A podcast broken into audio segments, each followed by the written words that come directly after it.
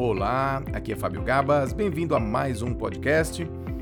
E hoje estamos aqui conversando, eu e mais dois queridos amigos, uh, que poderíamos gravar nesse podcast. E um dos queridos aqui amigos me lembrou de um, de um post que fizemos há um tempo atrás, que dizia que o universo não está te abençoando ou te punindo, ele está apenas respondendo à sua atitude vibracional. E sem dúvida esse é um tema que a gente pode conversar, porque é muito comum a gente, num raciocínio cerebral, né, um raciocínio bético, um raciocínio materialista, a gente pensar nessa linha, né, passado, presente, futuro. Então a gente sempre acha que a, essa coisa da ação e reação, ela, ela, ela tem uma questão temporal. Então na minha vida, é, de acordo com o que eu faço, com o que eu penso, com o que eu, né, minhas atitudes, decisões, eu terei ou uma punição ou uma bênção, né? Como se fosse assim uma, uma regra igual para todos, né? Ó, se você ó, tal coisa, tal coisa, tal coisa, você vai ser punido. Mas se você fizer tal coisa, tal coisa, tal coisa, aí não, aí você será abençoado. Será que existe essa regrinha, sim, materialista, bética, tão racional para esse tipo de conversa? E aí vale a pena a gente lembrar alguns conceitos que eu já até falei em algumas lives, né? Sobre esse termo que é utilizado por algumas religiões. Claro que tem várias outras uh, explicações sobre o tema, mas o karma, que significa ação, processo, algumas religiões eles usam como dentro dessa linha, né? Então, ó, você está tendo atitudes que vão gerar um karma, né? Então, esse karma pode ser bom, te trazer bênçãos, ou esse karma pode ser ruim, te trazer uh, as punições. Então, é uma das, uma das perspectivas aí dessa questão de ser punido ou a ser abençoado está ligado a esse que algumas religiões chamam de karma. Apesar de outras definições também muito interessantes sobre o tema karma, já falei em algumas lives para quem uh, já assistiu, né? Então, vamos, vamos, vamos colocar isso numa, numa outra perspectiva.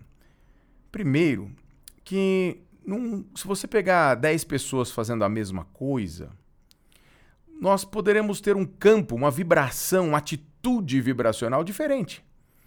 Eu gosto muito do exemplo do Yogananda, famoso Paramahansa Yogananda, e que ele dizia, ele colocava cinco situações, né? É, primeiro é o indivíduo que ele está brincando com uma faca, brincando com a faca, brincando com a faca, a faca escorrega da mão dele e acerta bem no coração de uma outra pessoa e essa pessoa morre. Muito bem, situação Situação número dois, esse indivíduo ele está num churrasco cortando ali a carne na madeira, ou legumes, e entra uma discussão com alguém e essa pessoa irrita demais e um parte para cima do outro, ele com a faca na mão e ele espeta a faca e mata aquela pessoa no churrasco. Uma situação situação 3, ele está com raiva de alguém, muita raiva. Aconteceu alguma coisa, tirou ele do sério e ele pega essa faca em casa, vai até o trabalho do outro, entra lá, invade, dá uma facada e mata o outro. Uma quarta situação em que ele convida um querido amigo para jantar, eles jantam felizes, falam da vida, falam de assuntos de negócios, trabalhos, de família e distraidamente o amigo vai lá, pega a faca e corta o pescoço do outro, na própria mesa da sala de jantar. E uma quinta situação que esse indivíduo não tem a faca e nem mata o outro, mas ele dia após dia ele mata na cabeça. Ele fica pensando o dia inteiro, assim, é, torturando aquela pessoa. E ele visualiza aquela pessoa morrendo de um jeito e de outro. Ele mata de um jeito. Ele, ele mata centenas de vezes essa pessoa com a sua mente, com muito ódio, com muita raiva, desejando completamente o mal para esse indivíduo. Então, quando a gente analisa friamente, numa, numa, num julgamento uh, cerebral que não, ou moral, que não tem nada a ver com a atitude vibracional. E aí é que tá. Por isso que não é a moral, não é ah, isso vai da cadeia. Então, se isso da cadeia gera um karma ou gera uma atitude vibracional ruim. Não necessariamente, não é a moral, não é um julgamento cerebral ou das leis dos homens que determina esse padrão vibracional dessa atitude. Porque, por exemplo, esses cinco casos que eu contei do, da história do Yogananda, nos quatro primeiros casos, é a mesma história. É um ser humano com uma faca em que acerta a faca no outro e o outro morre. A história é a mesma. Mas dá para perceber que cada um deles é uma atitude vibracional diferente.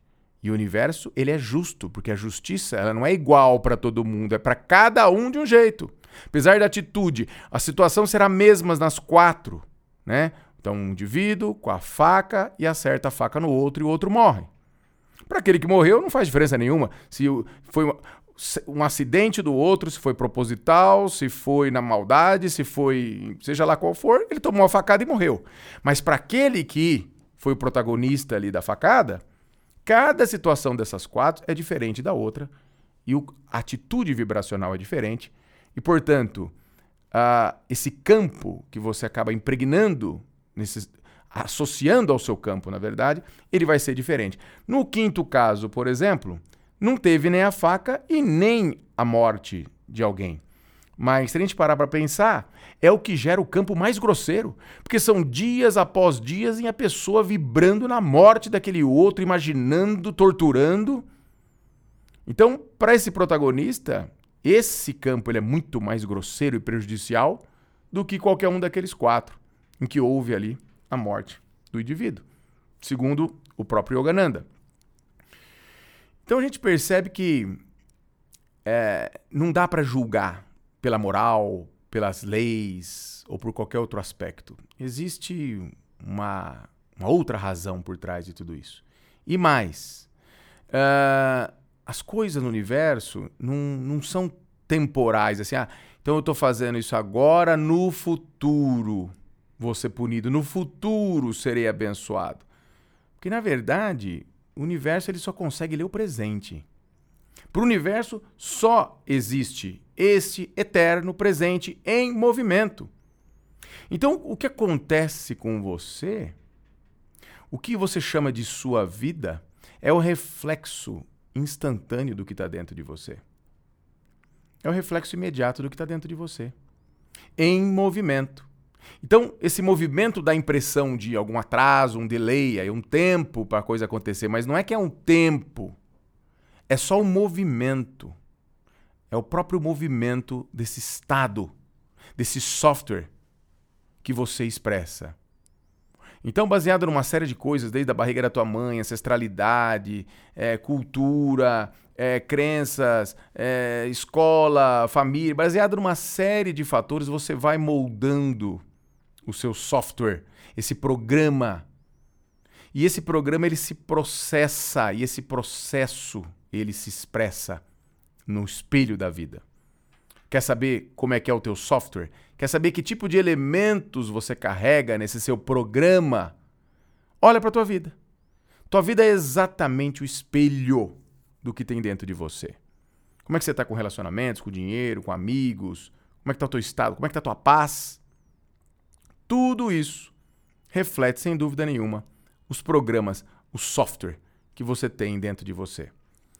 E é esse essa figura, esse, esse programa, ele tem uma geometria, ele tem uma assinatura. Por isso que a vida é o reflexo, porque a vida ela vai expressar essa assinatura na forma, no mundo da materialidade.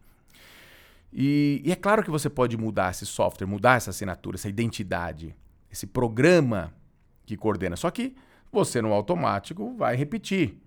Por isso que as pessoas repetem o passado no futuro, sempre mesmos problemas, mesmos problemas familiar, mesmos problemas no trabalho, troca de emprego, mesmo problema acompanha, troca de marido, troca de mulher, mesmo tipo de sogra que acompanha, troca de, de, de país, mesmas questões. Então, assim, repete porque você não mudou o software, não mudou o programa.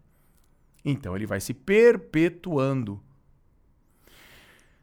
Quando você, o seu programa, vamos dar uma, uma, uma assinatura, uma, uma geometria para o teu software. Vamos dizer que você é um triângulo.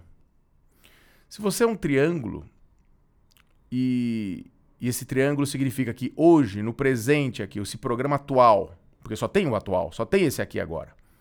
Esse programa atual, você é triângulo, você, esse triângulo significa uma pessoa que reclama de tudo, tá errado, tudo é feio, as pessoas são terríveis, esse mundo é maligno. Você é uma vítima desse mundo maligno.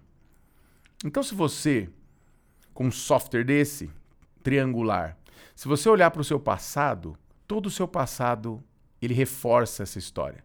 Você, com o seu presente, triângulo, dá razão de existência ao que se chama de passado. Porque o passado ele não tem existência própria, é algo que você vai trazer à tona agora. O passado só existe na sua cabeça e imaginação agora. Então, se você muda nesse agora, se você continuar triângulo, você vai olhar para o seu passado e só vai ver triângulos. Você é uma vítima, esse mundo é cão, as pessoas judiaram de você, você é um sofredor, ai que vida dura. E como é que vai ser o seu futuro? Triângulo, claro. E quando? Até quando?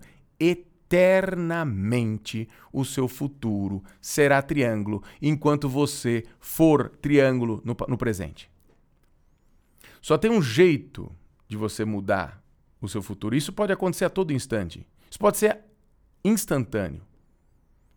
Qual o jeito de você mudar o seu futuro? É você mudar o seu software. Você reordenar esses programas, as ideias. Você dá um outro tom, uma outra fragrância ao seu odor, ao seu atitude vibracional. E de triângulo ela passa a ser um círculo. E aí eu te garanto que todo o seu futuro será círculo. E se esse círculo for, forem, se círculo for novos elementos que já reconhecem que o que existe é justiça, que o que existe é amor, que tudo é como deve ser, que você é uma pessoa privilegiada por estar viva nos dias de hoje, que você é uma pessoa privilegiada por ter uma família, por ter um trabalho, por tantas outras razões, se o círculo, se a assinatura atual é um círculo que reconhece isso, você olhar para o seu passado, todo o seu passado será círculo. E aquela impressão que você tinha do seu passado enquanto você estava triângulo é totalmente transformada numa nova perspectiva do seu passado. É como se você pudesse reescrever a sua autobiografia a cada instante que você expande a sua consciência no eterno presente. Por isso que existe aquela frase: nunca é tarde demais para termos uma infância feliz. Mude a sua assinatura, o seu software. Aqui e agora. Abra o seu coração. Silencie. Não acredite, não se não não alimente, não se envolva demais, não acredite nesses programas, nessas memórias, nessas identidades que dizem para você quem você está, para que você não ingesse isso, para que você não ingesse nessa figura geométrica que vai se perpetuar eternamente no futuro e perdendo assim grandes oportunidades de novas perspectivas de uma vida muito mais colorida, mais bela, mais harmônica.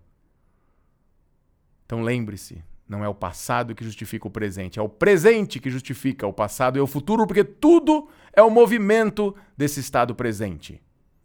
Coloque luz no seu aqui e agora. Vigie seus pensamentos e posturas e atitudes vibracionais. Orai e vigiai. Medite através da oração, que coloca você numa outra perspectiva, num outro modelo de funcionamento neurológico que muda as lentes com as quais você percebe a sua vida. E a mesma, entre aspas, vida poderá ser vista por uma ótica completamente mais harmônica, alegre, feliz, justa, plena. E você vai ver que esse espelho da vida material, por estar refletindo uma nova imagem, estará repleto de bons amigos, uma família querida, um trabalho digno alegria, saúde e prosperidade. Orai e vigiai sempre. Um grande beijo no seu coração e até o próximo.